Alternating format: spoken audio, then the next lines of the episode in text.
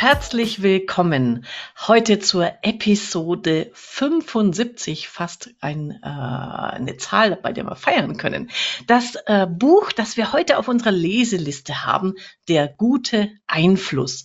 Menschen für sich gewinnen, authentisch bleiben und Gutes bewirken. Geschrieben hat es Zoe Chance, äh, auch das ein wundervoller Name, ähm, hat 330 Seiten und ganz, ganz äh, toll und wichtig. Ich mache das heute wieder mit meiner äh, einer meiner Lieblingspodcast ähm, der Friederike Galland und ich sage schon mal Hallo Friederike und danke, dass du mir mit dieses Buch vorgeschlagen hast. Hallo Angela, danke, dass du das mit mir machst. Genau. Wir haben ja in dieser Art schon drei Bücher besprochen. Connect, Never Split the Difference und Influence. Und als du es mir vorgeschlagen hast, dachte ich ja so im ersten Moment, oh, noch eins vom gleichen. Ne? Was werde ich denn da jetzt wieder rausziehen oder auch nicht? Kenne ich doch alles schon. Mhm. Und war dann aber so total happy, weil unglaublich viele Punkte drin sind wieder so kleine Aha-Momente und O und I und A. Wir haben es im Vorgespräch schon gerade gehabt. Also ganz toll wieder, was man sich rausziehen kann. Für mich äh, ganz kurz, dann äh, lasse ich dich auch gleich zu Wort kommen. Ich muss meine Begeisterung erstmal loswerden.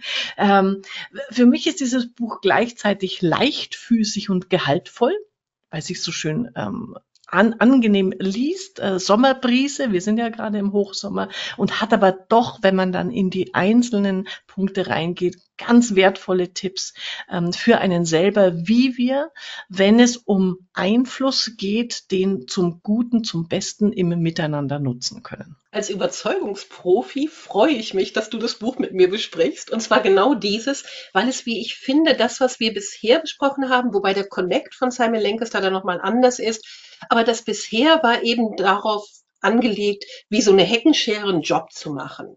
Und hier geht es ja wirklich darum, den guten Einfluss auszuüben. Ich finde, das könnte, ich hoffe, dass das einige der Mitleser damit versöhnt, dass man sich wirklich mit dieser Sache auseinandersetzen muss, dass wir eben nicht ganz logisch funktionieren und dass es auch wichtig ist, die Techniken zu kennen, damit man sie eben für das Gute einsetzen kann.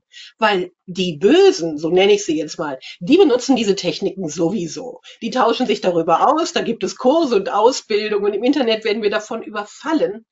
Und dieses Buch zeigt, dass es jeder nutzen kann und dass es eben nicht darum geht, dem Gegenüber den Arm auf den Rücken zu drehen. Dieses Versöhnliche hat auch mich an dem Buch sehr, sehr gefreut. Ja, genau. Und es steigt ja auch genauso ein. Und deswegen finde ich es auch der deutsche Titel aus meiner Sicht mal der bessere, ähm, weil auf Englisch das Original heißt Influence is your superpower. Und da denkt man wieder an so, oh, ich muss die Muskeln spielen lassen und alles Mögliche. Aber letztlich, und das sagt äh, die Zoe ja auch, ähm, geht es darum, wie können gute Menschen, nette Menschen, freundliche Menschen einfach ähm, durch bestimmte Techniken in ihrem Wirken ähm, miteinander das bewirken, also in, in, in, in den positiven, auf die positive Seite. Und das finde ich äh, sehr, sehr schön. Und da gibt's ja auch ganz viele tolle Tipps. Und es sind ja nicht nur Techniken, es geht ja tatsächlich auch um Selbstentwicklung. Also geht tatsächlich auch darum, stärker zu werden, leichtfüßiger zu werden in Verhandlungen, wirklich sich selbst auch mehr ähm, zu Wort kommen zu lassen. Also tatsächlich mehr man selbst zu sein. Es geht ja gar nicht nur darum, dass man eben einen Hammer benutzt, den man nicht benutzen will. Das ist vielleicht manchmal so, sondern wirklich darum, dass man das dann auch aus vollem Herzen tun kann. Und das mhm. finde ich ungeheuer vielversprechend. Das ist was, was keines der anderen Bücher in diesem Maß geboten hat, finde ich. Ja. ja, das stimmt, das stimmt. Und eins vorweg, das ist, glaube äh, so sehr nett finde ich auch, als ich dann, ähm, ich lese immer das Inhaltsverzeichnis und dann kommt immer Kapitel 1, Kapitel eineinhalb, Kapitel 2, Kapitel zweieinhalb. Denkt man natürlich sofort an Harry Potter und das Gleis äh, 9, 3 Viertel. fand ich aber auch eine, ähm, mal meine andere Idee, also im Kapitel 1, also in der ganzzahligen Kapiteln, werden eben immer die Grundlagen gelegt, ähm, das, die Wissenschaft erklärt, das, ähm, die bestimmte Technik einfach erläutert und in dann in den halbzahligen Kapiteln gibt's immer ein ganz konkretes Beispiel, das nochmal sich auf diese Techniken bezieht und was ich an dem Buch auch unfassbar gelungen finde, mit welcher Vielzahl an Beispielen, die einem sofort so eingängig sind, die Techniken ähm, erklärt werden. Also es ist eher so, das Beispiel ist schon die Technik und man merkt, Boah, Wahnsinn. Ich habe dann nämlich hinterher, also äh, wir springen jetzt sowieso im Buch hin und her, ganz hinten äh, kommt noch mhm. eine alphabetische Auflistung aller Techniken. Ja. Und dann habe ich die durchgelesen und dachte mir, das war alles da drin. Wow. ja, es liest sich wie ein belletristischer Roman. Ja. Es ist überhaupt nicht anstrengend. Wobei ich finde, das zeichnet die amerikanischen Bücher meistens aus. Da sind die mhm. einfach mehr drauf getrimmt. Was ich bei ihr so ganz besonders finde, ist, mit welcher Sorgfalt sie auch ihre Prinzipien in diesem Buch anwendet. Also der Geist, über den sie spricht, ist auch der Geist, mit dem sie das schreibt. Die Beispiele, die sie wählt, sind wirklich exemplarisch dafür, was man mit dem bewirken kann, was sie hier predigt. Ihr Mann hat in Tunesien maßgeblich die Demokratiebewegung mhm. unterstützt. Das war der, und das beschreibt sie im Buch auch ganz detailliert, wie groß das ja. war, wie schwer das war, wie mutig er da sein musste. Aber der hat es eben geschafft, eine Präsidentschaftsdebatte mit allen beteiligten Parteien zu organisieren. Weißt du, wir fühlen uns heute, fühlen uns heute oft so machtlos. Und dann ja. so ein Beispiel zu lesen, ich finde, das motiviert dann auch noch mal mehr in die Methoden reinzugehen, um zu mhm. sagen, warum eigentlich nicht? Oder das Beispiel von ihren Studenten, denen es wirklich gelingt, von einer, ähm, oh Gott, wie heißt es noch? Brief, ähm, Briefmarke? Nein, Briefklammer, Entschuldigung, von mhm. einer Briefklammer zu einem Auto hochzutauschen, weil sie das dann einer Bedürftigen schenken wollten. Das war eine Aufgabe in dem Kurs, der in Yale von ihr jetzt seit Jahren unterrichtet wird. Jedes Jahr dreimal, jedes Mal mehrfach überbucht. Und äh, ja, da gehört das eben als Aufgabe mit dazu. Also ja. Ja, glaube, wir müssen äh, mal einsteigen, sonst ist der Mund so wässrig, dass die alle nicht mehr zuhören können. Ja, genau. Und, und es sind schon zwei Techniken, die hier durch mhm. diese Beispiele bebildert werden. Also das eine, was du angesprochen hast, ähm, diese, die, der arabische Frühling in, in Tunesien, was ihr äh, jetziger Mann eben bewirkt hat, das beginnt mit einer, sie nennt es auch magischen Frage. Und die hat mich auch mhm. komplett geflasht, weil sie so einfach und so wirkungsvoll ist. Und mit der steigen wir jetzt einfach ein an der Stelle, weil es so super passt. Und dann kommen wir aber, wir müssen noch über den Alligator reden und den Richter. Ganz wichtig. ähm, diese magische Frage, was bräuchte es? Ja. Und das muss man einfach für sich mal wirken lassen, wenn ich in einem Gespräch bin. Sie macht es zum Beispiel an dem äh, Beispiel auch Gehaltsverhandlung, ähm, einfach mit dem Chef zu reden, was bräuchte es, damit sie mir mehr Gehalt bezahlen können. Anstatt zu sagen, ich will mehr Geld. Und allein, dass wir das in eine Frage verpacken, bringt den anderen zum Nachdenken und zu einem Miteinander äh, überlegen.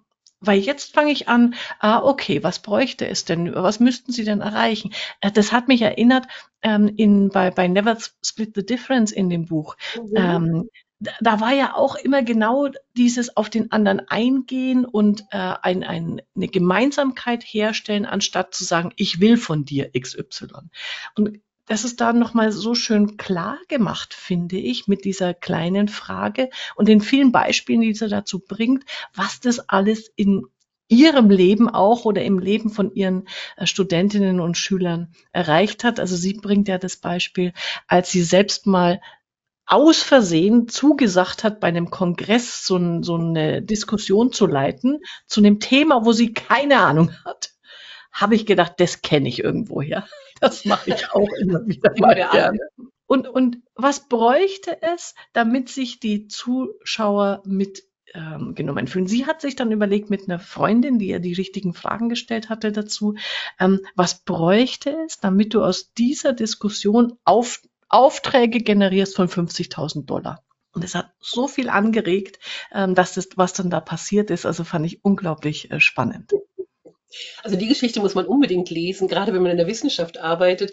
Ich ähm, spoiler jetzt schon so ein bisschen. Es ist im Endeffekt daraus eine Zusammenarbeit mit Google geworden, die mhm. viel, viel weitergetragen hat, die ganz umfassende Änderungen gebracht hat. Äh, großartig. Ich wollte noch einmal, was bräuchte es, mhm. darauf zurück, weil das Raffinierte an dieser Frage nicht nur ist, dass es den Blick öffnet, sondern dass es auch im Konjunktiv gestellt ist, so dass man keine Verantwortung übernehmen muss für das, was man sagt. Wir reden ja nur in den Möglichkeiten. Möglichkeiten. Ob wir dann bereit sind, eine von denen auszuwählen, steht noch gar nicht zur Diskussion. Und damit kann man fast, ich sage jetzt mal, verantwortungslos agieren. Häufig hält uns ja der Wunsch, alles richtig zu machen, zurück, den Blick zu öffnen. Und das alles bewirkt diese Frage, dass wir das nicht tun. Dass wir eben einfach mal spinnen können was könnte sein? Und das ist das Tolle. Dieses Buch hat immer wieder diese spinnenden Momente. Da gibt es tatsächlich einen ihrer Studenten, der geht zu einer Gehaltsverhandlung und da ist er ganz neu und dann fordert er einen Dienstwagen. Unerhört. Das hatte noch niemand. Aber er fragt einfach nicht penetrant, aber freundlich, kontinuierlich, fortdauernd immer wieder nach diesem Dienstwagen, bis man eine Möglichkeit findet, ihm diesen Dienstwagen zu. Ich hätte beinahe gesagt, zu schenken. Weil verdient war der nicht, kein anderer hatte sich den verdient, aber er kriegt den eben trotzdem. Und diese Leichtigkeit, das durchzieht das ganze Buch, aber du hast recht, wir müssen jetzt erstmal zum Anfang kommen, denn da ist, finde ich, fast das größte Geschenk des Buchs versteckt. Wir alle kennen Daniel Kahnemann, Schnelles mhm. Denken, langsames Denken, glauben wir und dann wird immer wieder darüber geredet. Aber das Gemeine ist, eigentlich kann es häufig keiner definieren. Alle wissen nur, irgendwie ist das wichtig. Und sie findet eine so tolle Metapher, wie ich finde, für die beiden Zustände, ersten und zweiten, dass man das nie wieder vergisst. Vielleicht möchtest du übernehmen, es ist immer lebendiger, wenn wir uns abwechseln. Angela. ja, gerne. Also, ähm, und, und zwar, also System 1 ist ja das äh, schnelle System, das immer, also unsere, wie heißt Instinkte werden Genau, das Automatische, das klingt so. Das Automatische äh, greifen zu. Äh, genau, ja. und System 2 ist dann das Denken, das echte, wo das Gehirn dazugeschaltet wird und einfach rational. Ähm, das kennen wir. Jetzt formuliert. Gehirn dazu geschaltet. Du weißt schon, ja, genau, dass der Alligator so drei Viertel der Ressourcen besetzt, ne? aber ist in Ordnung. ja, ja, genau. Das stimmt. Ähm, auf alle Fälle, also das Bild, mhm. das sie verwendet, dieses äh, System 1, äh, das einfach instinktiv handelt und vor allem immer darauf achtet, ressourcenschonend zu sein und ähm, guckt, also sie macht es auch am Beispiel eines Alligators, die bewegen sich halt erst dann, wenn irgendwie ein Fressobjekt oder eine Beute wirklich im unmittelbaren Zugriffsbereich des Mauls sich befindet und dann wird zugeschnappt. Und wenn links oder rechts das nur einen halben Meter daneben ist, bumm, keine Bewegung. So. Ja. Und das, deswegen hat sie den Begriff des Alligator verwendet. Äh, mhm. und der zweite sehr schöne äh, Begriff. Kannst du vielleicht erst den Alligator noch zu Ende machen? Ja, gerne, Weil gerne. Ich glaube, den merkt man sich auch besser, wenn man sich klar macht, der Alligator hat nur das Gehirn einer, ein Gehirn von Walnussgröße. Der kann also gar nicht anders. Und der kann drei Jahre ohne Nahrung überleben. Das zeigt auch, wie effizient der ist. Und deshalb sind wir auch zu großen Teilen von diesem System bestimmt, weil das eben das Effizientere ist. Und klar, Effizienz schlägt. Und jetzt kommen wir zum zweiten, den Richter. Genau. Und das ist so schön, weil man hat dann dieses, also ich habe dann dieses Bild im Kopf, ja. ich sehe dann wirklich so ein kleines Männchen, bei mir ist es tatsächlich ein Männchen, äh, in so einer Richterrobe in meinem Kopf sitzen. das dann immer so, so, äh, so, dann mit so einer kleinen Tröte. Angela, jetzt bin ich da, ähm, ich übernehme und jetzt fangen wir mal das Denken an. Und der übernimmt aber nur eine ganz kleine Rolle, wenn man es mal vom, vom Gesamtleben her nimmt. Äh, und das fand ich auch nochmal wichtig, dass, dass uns klar ist, dass der, der Alligator einfach viel einflussreicher als wir denken, weil selbst, selbst ähm, wenn wir denken über bestimmte Dinge, äh, tut er sich hinten immer noch äh, rein mo nicht mogeln, sondern einfach, der, der ist immer an in irgendeiner Form und ähm, hat hat insofern äh, sorgte dir für Filter. Sie hat sie, sie schreibt es auch immer so schön. Ähm, im, der Richter ist immer auch im Einflussstrom vom Alligator, weil der Alligatorfilter auch immer unsere Aufmerksamkeit und Motivation lenkt. Und da kommt von äh, der wissenschaftlichen Seite ein Beleg, das war mir nicht bewusst. Wir haben das extra nochmal rausgesucht, wie unser Sichtfeld funktioniert. Ja, wir sehen nämlich tatsächlich etwa einen schlüssellochgroßen Bereich überhaupt nur scharf im Mittelfeld unseres Sehens. Alles andere wird vom Gehirn, ich hätte es beinahe gesagt, dazu gedichtet. Natürlich unter Hinzufügung aller Merkmale, die man sonst noch so wahrnimmt, hell, dunkel und was weiß ich und Bewegung, dann wird auch refokussiert.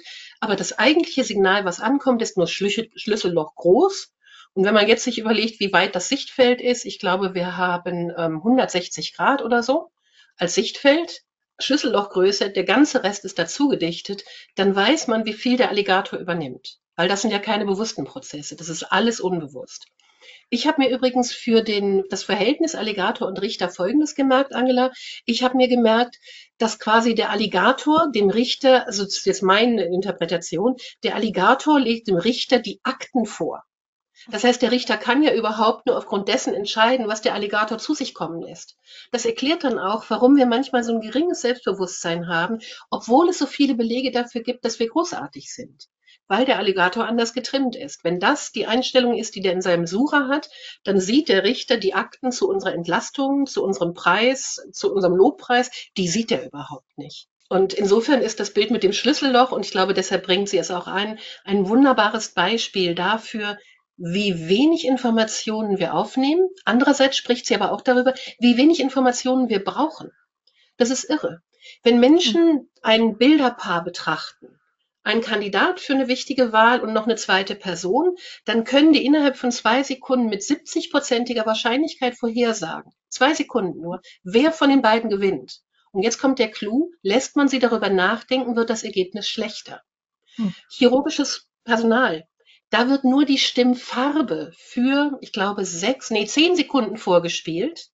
Und dann kann man genau vorhersagen, wer hinter den Schadenersatzprozess in den Hals kriegt und wen die Patienten unbehelligt lassen. So stark und so gut auch ist der Alligator. Also es ist wirklich nicht falsch, sich auf dieses Ding zu verlassen. Gut wäre es nur, wir würden am Steuer bleiben. Aber da sagt sie ja auch ganz klar, das geht nicht wirklich. In ja. auserwählten Momenten können wir das schaffen. Ansonsten macht euch drauf gefasst, ihr seid auch nur so ein Alligator. Ja, genau. Ähm, was aber dann witzig war, als dieses mit dem Sichtfeld kam und das, mhm. ähm, also es ist ja nicht dazu dichten, sondern unser Hirn ähm, äh, nimmt die größte Wahrscheinlichkeit, was wird da jetzt da sein ja. und das wird dazu projiziert. Und dann habe ich gedacht, das ist ja genau wie bei ChatGPT. Ja, das, so funktioniert das. Also, weil sie immer reden, also jetzt äh, ChatGPT mhm. ist eben künstliche Intelligenz und nicht menschliche, aber sie simuliert ja genau das, was unser Gehirn macht. Das finde ich schon bemerkenswert, äh, weil es genau darum geht, was ist die, das nächste wahrscheinliche Wort, die größte Wahrscheinlichkeit, was als nächstes kommt. Und so funktioniert unser Gehirn genauso. Und das ist auch nochmal, war, war für mich so ein Aha-Effekt, wo ich gemacht habe, na hoppala, also ein bisschen intelligenter habe ich mich zwar gehalten bis jetzt, aber wenn es so ist, gewöhne ich mich auch dran. Ja, ich weiß gar nicht. Ich ähm. glaube nicht, dass sie es so hoffnungslos sieht, dass wir nicht so intelligent ja. sind, aber wir müssen halt immer in den Situationen bewusst das Gehirn anschalten ja. und dann darauf achten, dass die Umstände so sind, dass der Alligator eben nicht an den Akten rumfuschen kann. Ich glaube, das ist auch eine Aussage, ja. die man ihr unterstellen kann. Die macht sie so explizit nicht. Aber sie würde ja nicht von all den Möglichkeiten schreiben, wie wir besser werden können, wie wir mehr Einfluss ausüben können auf eine positive Weise, wenn sie nicht davon überzeugt wäre.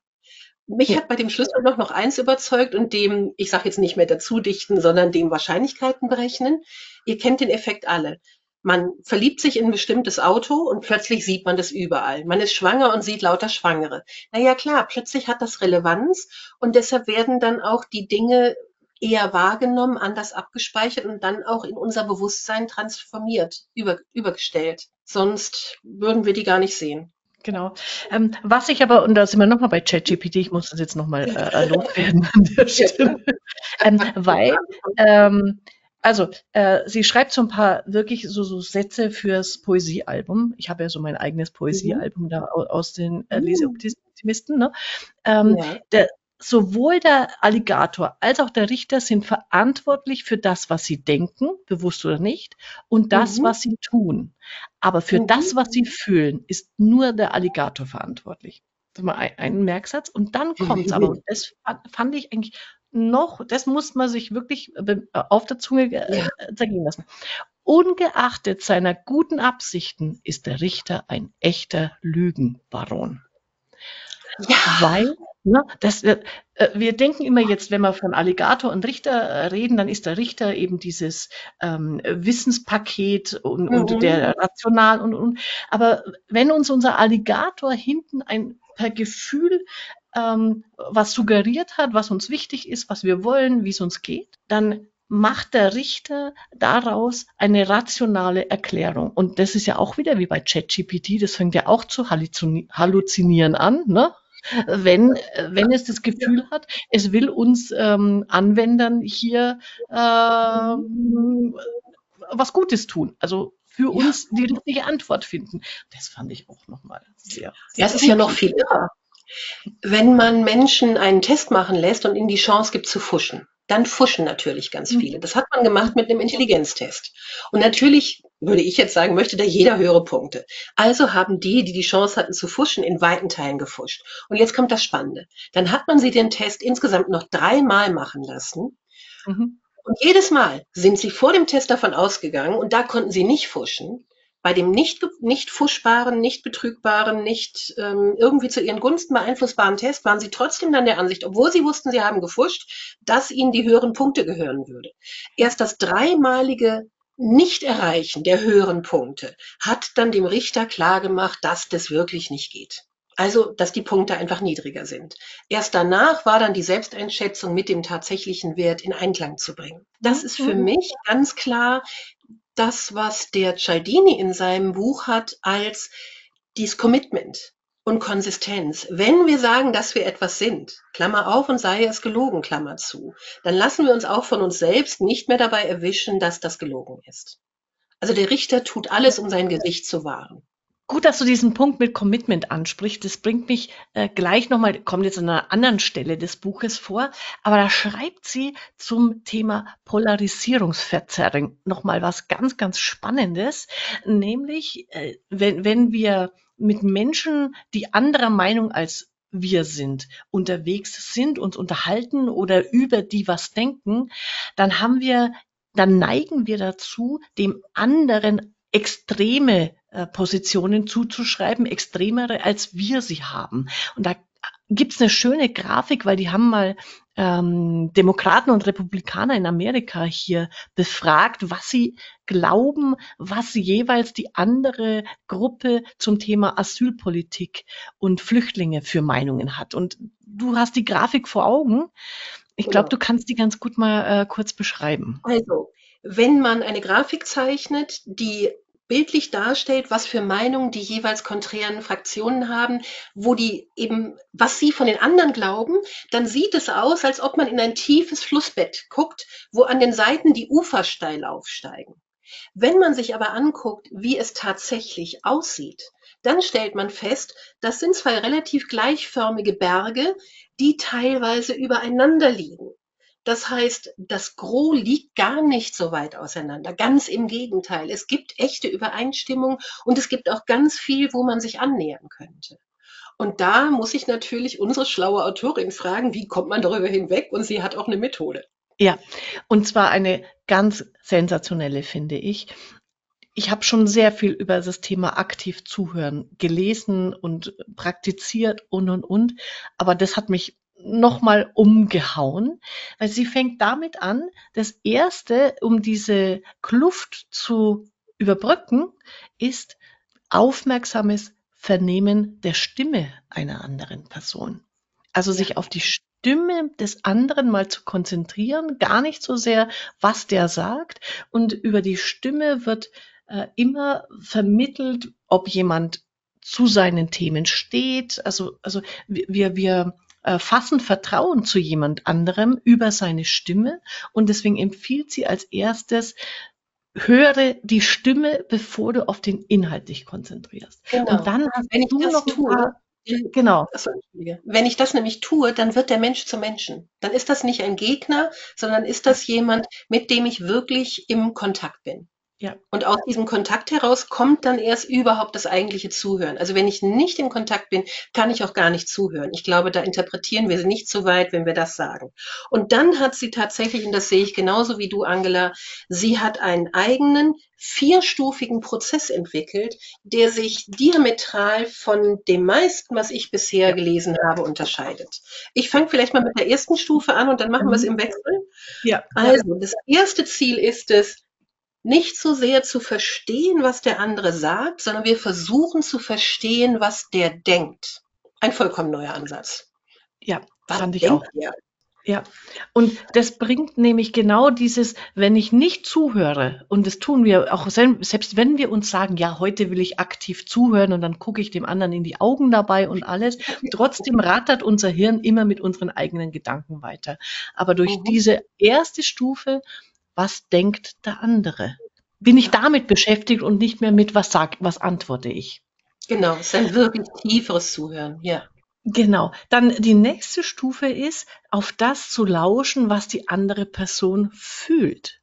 Das finde ich auch ein, äh, bei dem anderen mal drauf achten, wo, wo ist der Alligator da gerade? Ne? Ähm, ist der wütend oder stolz oder ist er besorgt? Also einfach mal zu, nachzuspüren, welche Gefühle den anderen gerade bewegen. Und da wissen wir ja auch, aus den Gefühlen kommt man nicht raus. Das hat sie uns an diesem Punkt schon beigebracht.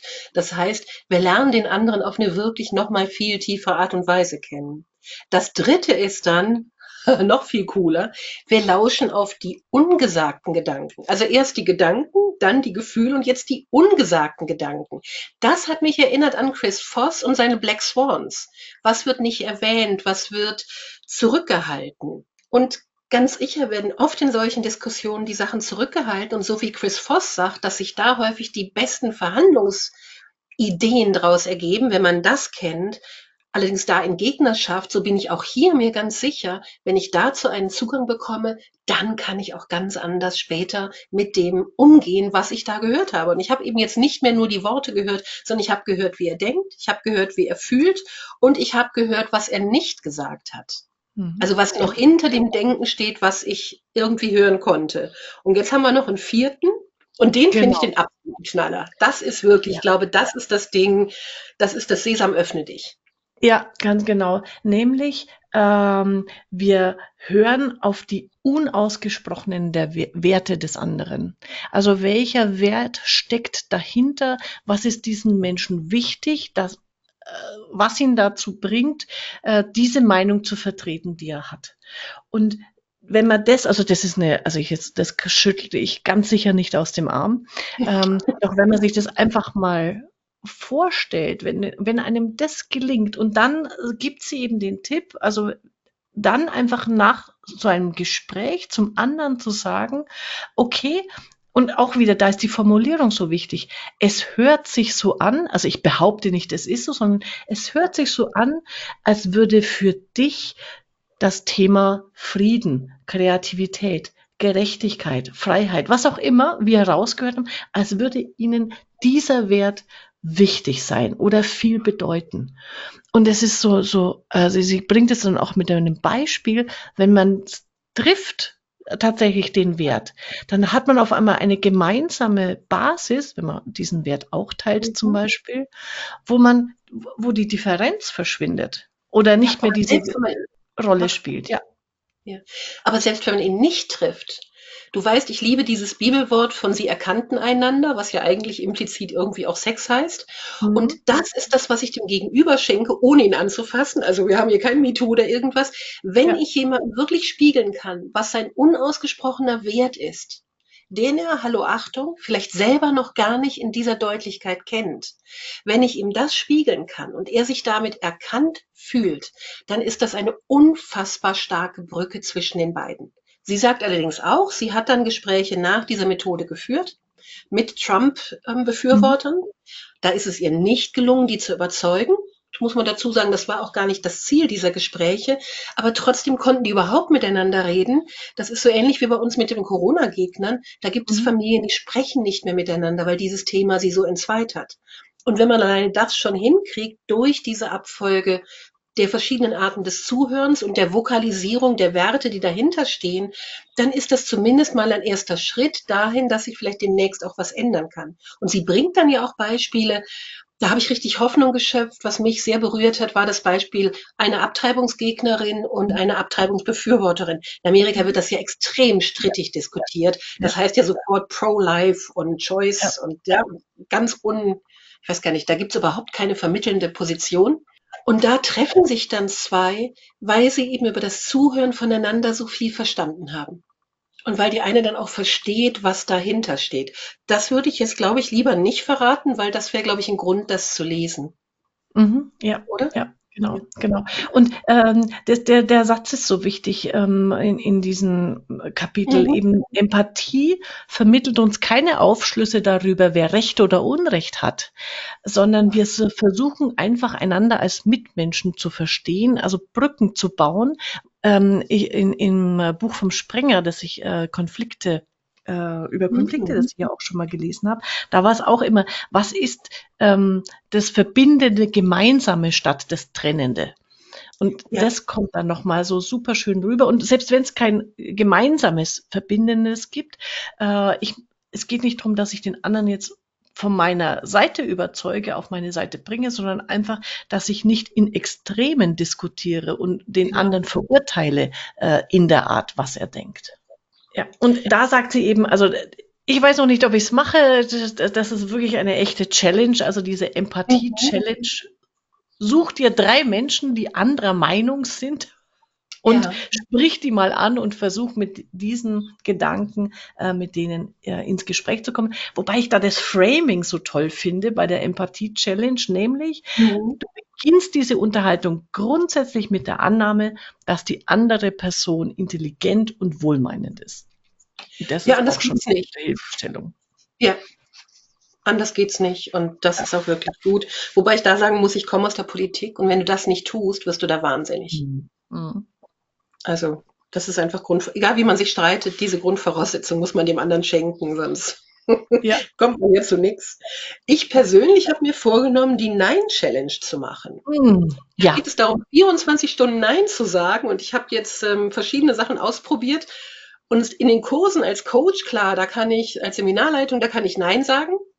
Aber wenn ich dann für mich einstehen muss, dann sage ich noch zu häufig Ja. Und das möchte ich wirklich jetzt gern mal 24 Stunden ausprobieren, so wie sie das empfiehlt. Zu allem Nein sagen, um da nochmal Kraft rauszuschöpfen und zu merken, das ist das Tolle, dass die anderen das Nein gar nicht so schlimm finden, wie ich es schlimme, wenn ich es äußern muss. Ist vielleicht gerade für Frauen auch eine echt gute Lösung, weil wir dazu angehalten sind, zu helfen und zu unterstützen. Und wir wollen ja auch, dass es harmonisch ist und dass es schön ist. Nein, 24 Stunden, nein. Genau. Und ich, äh, was ich ja großartig finde, sie hat ja, also 24 Stunden ist ja schon eine Herausforderung für viele. Sie hat ja, ja. Für, für, sich einen ganzen Monat gemacht und das, also die, allein der Name, die Idee, es ist so gnadenlos gut. Der November. Ja, super. Vielleicht fordere ich mal andere dazu auf, aber mir tun, mir tun, bei einem Monat tun mir die anderen so ein bisschen leid. Aber vielleicht ist das genau auch mein Problem, weil eigentlich muss man auch Neins aushalten lernen können. Und wie gesagt, sie, ihre Erfahrung ist ja, dass die Leute das Nein dann gar nicht so schlimm finden, wie man vermutet. Also vielleicht sollte ich es tatsächlich einen Monat machen. Mal gucken. Ich ja, finde, sie hat noch ganz viel anderes Wertvolles im Buch. Es gibt ein großes, umfassendes Kapitel zum Thema Charisma, was die Leute immer mhm. sehr interessiert, wo sie für mich jetzt nicht ganz so viel neue Sachen hat, aber wo sie es wirklich genau auf den Punkt bringt. Auch deswegen würde ich den Interessierten absolut empfehlen, das Buch zu lesen. Wenn ein nichts anderes interessiert, dann sollte man es deswegen lesen. Ich glaube allerdings, der Rest ist neuer. Der Rest ist, der bringt einen noch weiter. Das ja. ist wirklich das, was den Unterschied macht. Ich gucke ja. mal gerade. Ähm, ja. äh, eins mag ich unbedingt auch noch mit, mit ähm, einbringen, ähm, weil du das jetzt auch äh, schon, schon angesprochen hattest.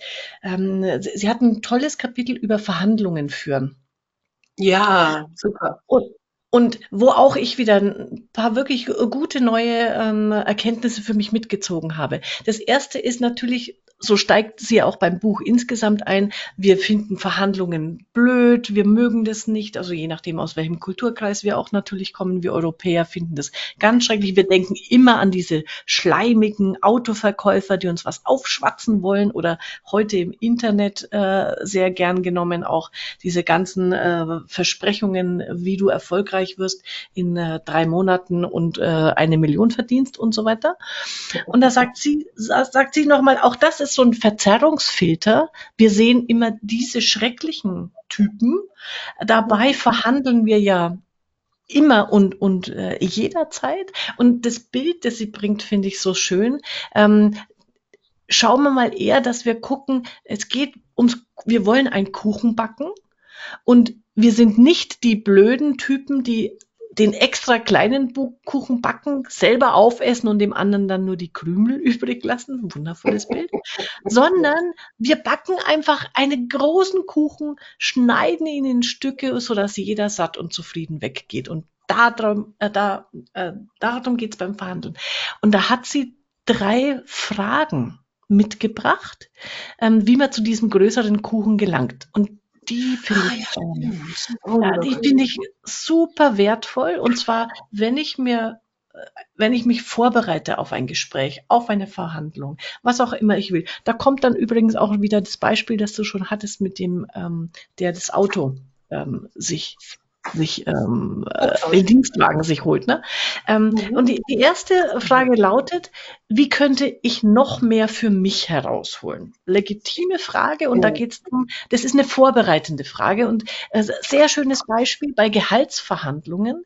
Nicht einfach sagen, ich will mehr Gehalt, sondern überlegen, na, was wäre noch schön für mich? Vielleicht ist auch eine Woche Urlaub mehr interessant. Oder ähm, wenn ich für meine Kinder eine, in, in Amerika, wenn ich eine Krankenversorgung bekomme. Oder wenn ich, wie gesagt, einen Dienstwagen hätte. Oder wenn. Oder Homeoffice. Oder Homeoffice. Also ja. Äh, was ist noch außer dieser einen Forderung für mich mehr drin? Und jetzt kommt, jetzt wird es nämlich noch spannender. Ähm, wie könnte ich noch mehr für mein Gegenüber herausholen? Also was will denn der andere? Und wenn ich in einer Gehaltsverhandlung bin und mir überlege, na ja, was ist denn für meinen Chef wichtig?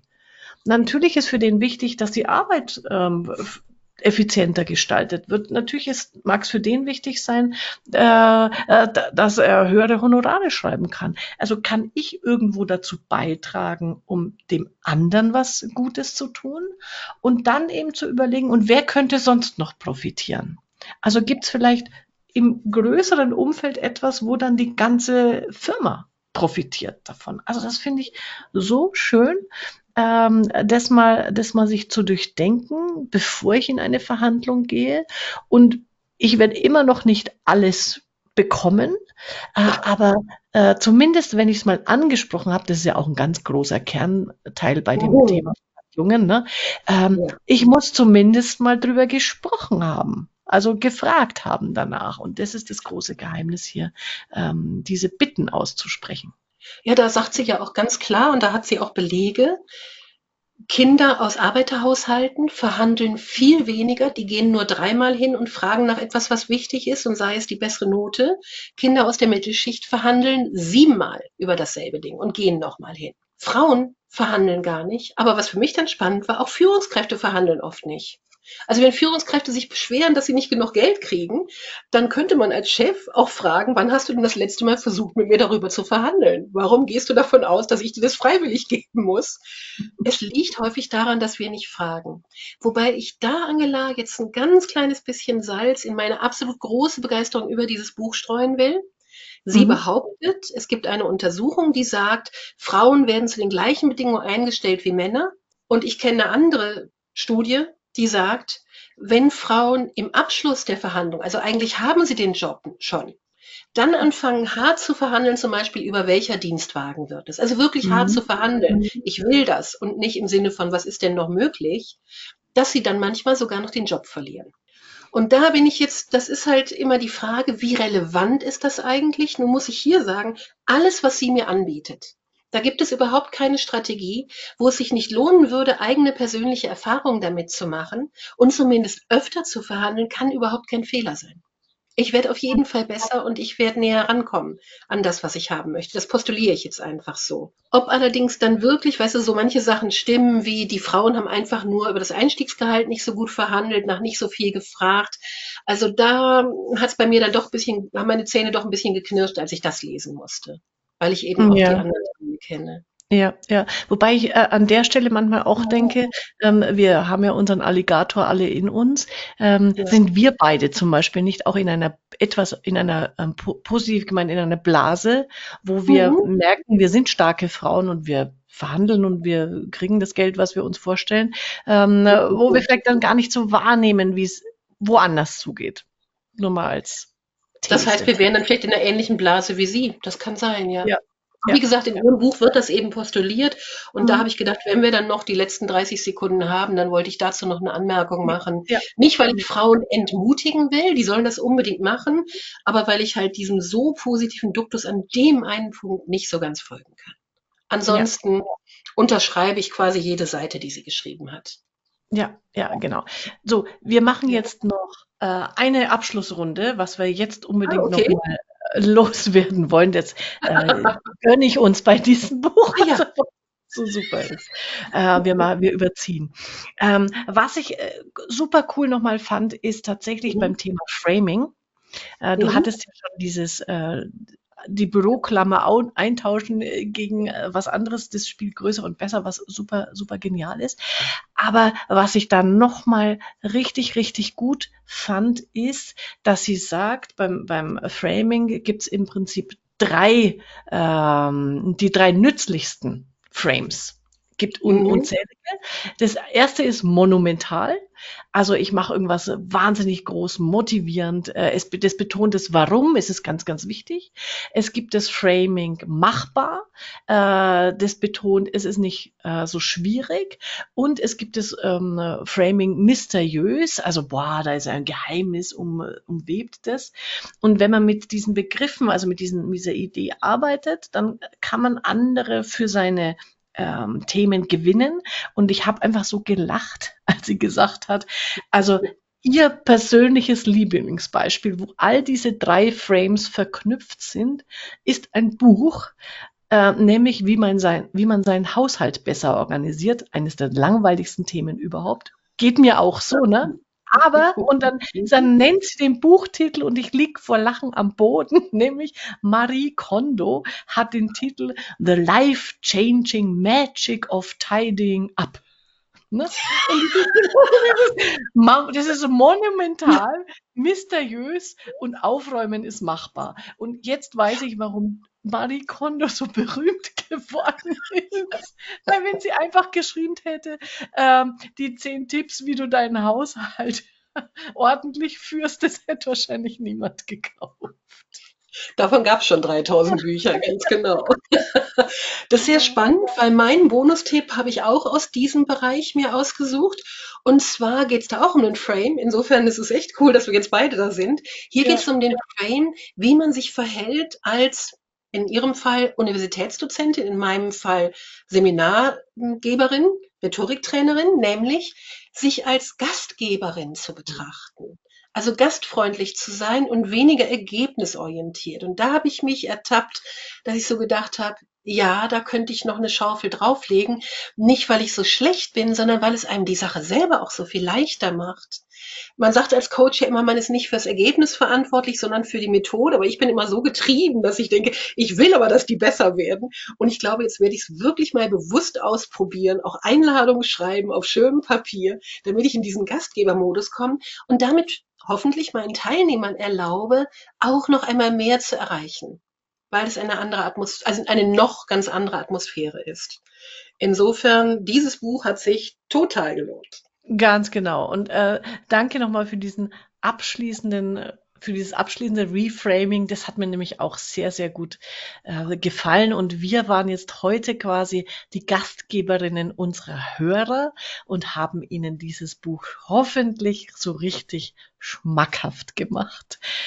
Friederike, ich danke dir. Es war wieder schön. Und du hast ja schon ein äh, Buch mitgebracht, äh, das wieder auf unsere Leseliste kommt. Da freue ich mich schon drauf, wenn wir das das nächste Mal besprechen. In diesem Sinne, macht's gut. Tschüss. Das war's für heute. Das nächste Buch steht schon im Regal.